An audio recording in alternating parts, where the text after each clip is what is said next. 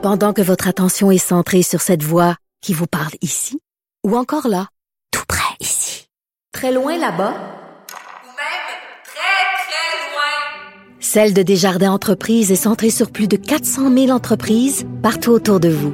Depuis plus de 120 ans, nos équipes dédiées accompagnent les entrepreneurs d'ici à chaque étape pour qu'ils puissent rester centrés sur ce qui compte, la croissance de leur entreprise.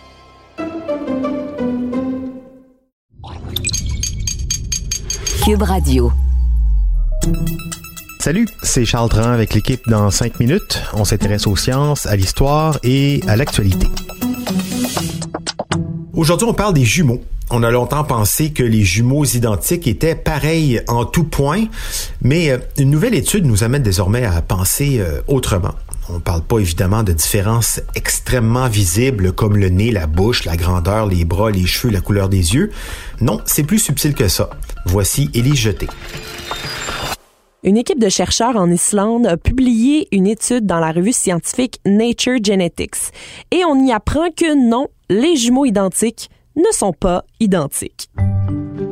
N'appelez pas votre sœur ou votre frère jumeau pour lui dire que vous vivez dans le mensonge depuis toujours.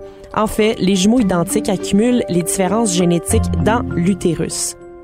Avant, on pensait que les jumeaux monozygotes, donc identiques, avaient exactement les mêmes séquences d'ADN.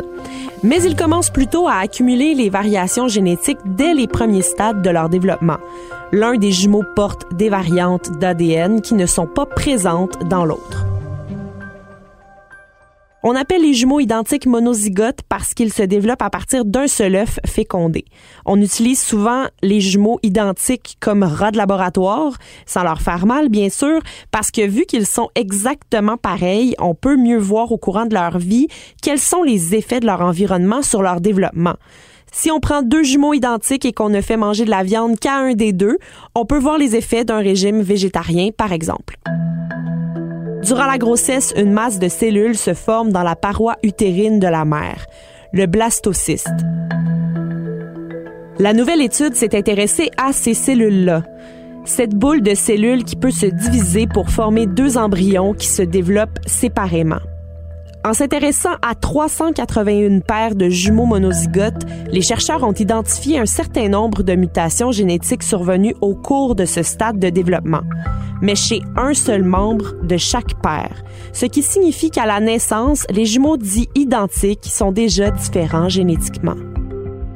Carl Stephenson est le PDG et fondateur de l'entreprise de recherche Decode et il est le co-auteur de la nouvelle étude. Il a expliqué au magazine The Scientist que pour pouvoir faire cette étude, il avait eu besoin de prendre des morceaux de code génétique des jumeaux identiques, de leurs parents, de leurs enfants et de leurs conjoints pour pouvoir déterminer les différences fondamentales dans l'ADN. Les chercheurs pensent que les jumeaux qui ont le plus de différences génétiques sont ceux qui se sont séparés très tôt au moment de leur développement embryonnaire. Le paquet de cellules s'est très vite divisé en deux pour former deux bébés et toutes les mutations génétiques qu'on trouve chez les deux enfants se sont produites avant la division. Mais celles qui sont différentes ont eu lieu après la division. Durant l'étude, la différence moyenne entre les jumeaux identiques était de 5,2 mutations génétiques, mais 15% des jumeaux présentaient un nombre important de mutations précoces. Ils ont aussi trouvé des jumeaux chez lesquels la mutation génétique trouvée dans toutes les cellules du corps de l'un ne se trouvait que dans 20 des cellules du corps de l'autre. Donc, l'un des jumeaux s'est formé entièrement à partir de cette cellule mutante et l'autre s'est formé à 20 avec la cellule en mutation et à 80% avec autre chose. C'est la première fois qu'on réussit à démontrer ça et ça pourrait permettre de comprendre les maladies qui touchent certains jumeaux. Historiquement, grâce aux jumeaux identiques, on avait tendance à expliquer certaines choses en comparant l'influence de la génétique à l'influence de l'environnement. Donc, si des jumeaux identiques ont été élevés séparément et que l'un d'entre eux développe des troubles autistiques, on va conclure que c'est son environnement qui a causé l'autisme. Les chercheurs pensent désormais que c'est risqué de tirer ce genre de conclusion-là parce que il est possible que la maladie soit due à une mutation génétique précoce survenue chez l'un des deux jumeaux.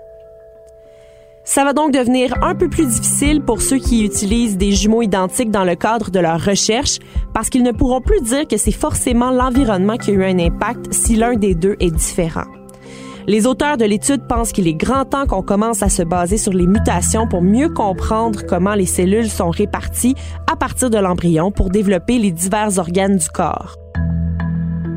Au final, les jumeaux identiques seront toujours assez similaires pour qu'on les appelle des jumeaux identiques dans le langage courant, mais les jumeaux monozygotes devront désormais être perçus différemment par la science. Ouais, la nuance est importante. Hein? On fait souvent appel aux jumeaux euh, pour la recherche scientifique en prenant pour acquis qu'on peut les comparer puisqu'ils sont 100% identiques. Puis là, ben, cette nouvelle variable qui bouscule un peu les certitudes, et c'est tant mieux. Merci, Élise Jeté. C'était en cinq minutes.